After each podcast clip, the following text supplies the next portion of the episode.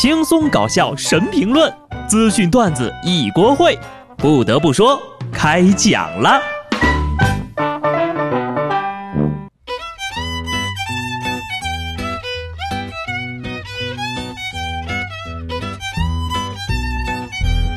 Hello，听众朋友们，大家好，这里是有趣的。不得不说，我是机智的小布。恭喜大家告别了什么事儿都过完年再说吧的二零一九，进入了什么事儿都过完年再说吧的二零二零。全国人民呢也短暂的试用体验了一把北欧的工作制，是不是觉得一礼拜上四天休三天还蛮舒服的呀？没有乱七八糟的调休，干净利落的放假，真的是太爽了。建议啊，以后呢。就这么着放假了。当周三放假的时候，周一就不是周一，而是周四；周二就不是周二，而是周五。世界上从此没有了礼拜一。还有比这更爽的事情吗？放了一个元旦假期才发现，原来我最讨厌的呀，不是礼拜一，而是礼拜三。周中休息一下，感觉自己又可以了，不是普通可以。是久旱逢甘霖的可以，我觉得啊，公历新年和农历新年之间的这段时间呢，有点像球场上的垃圾时间。明明公历一月一号就该开始过年了，他非得拖拖拉拉的等到农历除夕。与其不干不尬，不如立刻放假。说到过年呢，不得不吐槽一下各大卫视的跨年晚会，那歌唱的嘴巴都跟不上伴奏。不得不说，跨年晚会呢，要数最真实的，还是得看咱学生们的元旦晚会。就前两天，广西财经学院举办的元旦晚会上，一个大一的小伙子呢，上台为大家表演武术节目——踢木棍儿。小伙说了，自己是泰拳爱好者，也喜欢武术，之前呢在台底下排练过，完全没得问题呀。可是，一上台，直接翻车了。来来回回好几下都没有踢断，棍子没断，腿可是快断了呀！医生说了，大概呢需要休息两个多月才能好了。兄弟呀，让你在下面装，队友给你换了个实木的吧？你说说你啊，为了吸引小姑娘，也不至于这么拼吧？除了上面这位被木棍教育的男同学，在湖南中医大学的一名同学呢，同样被教育了。这不眼看又到期末考试了吗？这位同学呢，不但没有好好复习，还整了一手骚操作。他把自己的微信名呀给改成了教务处，私聊自己的任课老师，让老师呢把考卷发给他。哎，我当年怎么就没想到这招呢？怕是被猪油蒙了心吧？先不说啊，你们学校有没有教务处这个官方微信号？你这是把老师当傻子呀？这才刚年初就急着竞选年度沙雕新闻了？你这还不如直接改名为文件传输助手，哎，可能还会有点收获。同样想要蒙混过关的呀，还有下面这位领导：山西太原民警接到报警。一位参考人员呢，疑似是枪手替考，但经过民警的盘查呀，这位枪手说了：“我是来替我们领导来参加资格证考试的，也没给我工资啊，领导非要让我来替考。”而该领导却表示：“不知道啊，啥事儿啊？我对这个事儿一点都不知道啊，这个准考证和身份证都是这个人帮我操办的。”对对对，啊，领导怎么会知情呢？就连考试需要查的身份证件啊，都是自己飞到下属的兜里的，全都是这个下属主动献殷勤，想送给领导一个惊喜。你猜我这么说，大家信不信？你说说你啊，非得让下属去替考，被抓了还不承认？你说你被抓了就老实交代嘛，还装什么大瓣蒜？可能是这一年来呀，做这个节目的惯性，聊着聊着，话题的方向就变得沙雕了起来。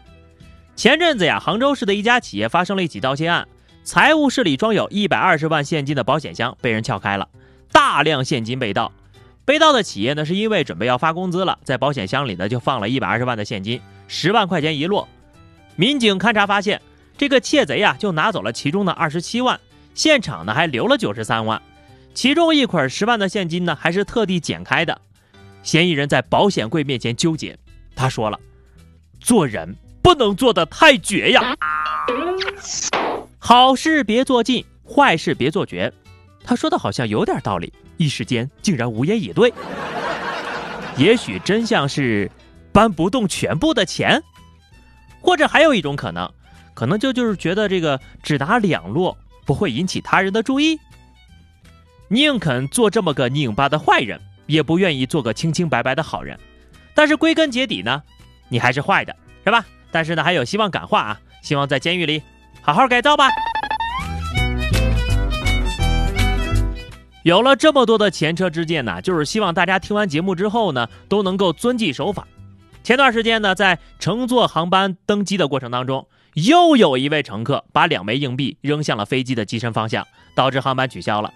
被警方行政拘留十天，随后呢，航空公司起诉到法院索赔十二万。法院经过审理啊，一审判决就这货啊，必须得赔人家航空公司十二万块钱。这个判决是不是引起了强烈舒适呀？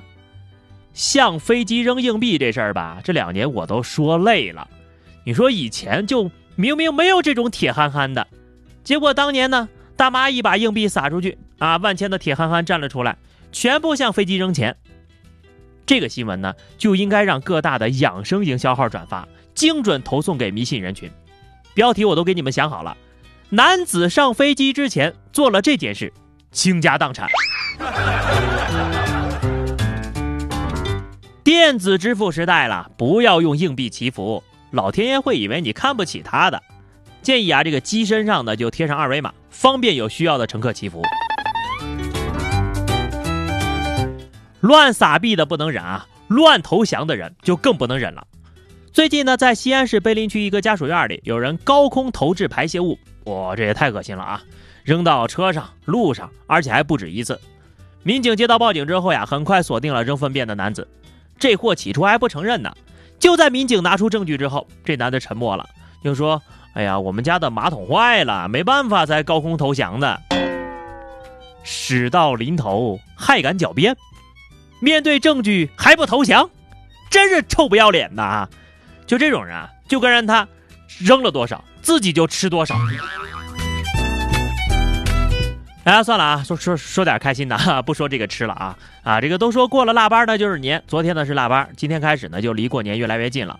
各位，过年的钱攒够了吗？嘿嘿，我要告诉你们一个好消息啊，在二零二零年呢，你会多领一个月的工资啊！真的，我跟各位算算。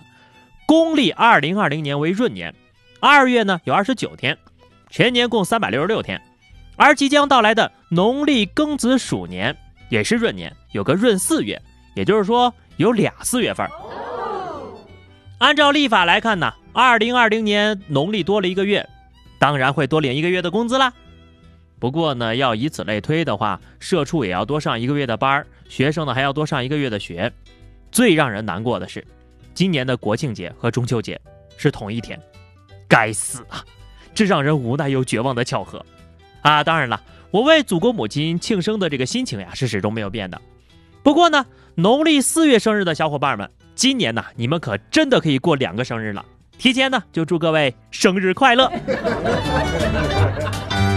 啊，对了对了，差点忘了啊，还有呢，终于轮到了二月二十九号出生的靓仔过生日了，四年一次啊，那不得？大操大办一下呀！好的，那么以上就是本期节目的全部内容了。又到了每周畅所欲言的时间了，欢迎大家在节目的评论区留言，关注微信公众号 DJ 小布或者加入 QQ 群二零六五三二七九二零六五三二七九，来和小布聊聊人生吧。下期不得不说，我们不见不散，拜拜。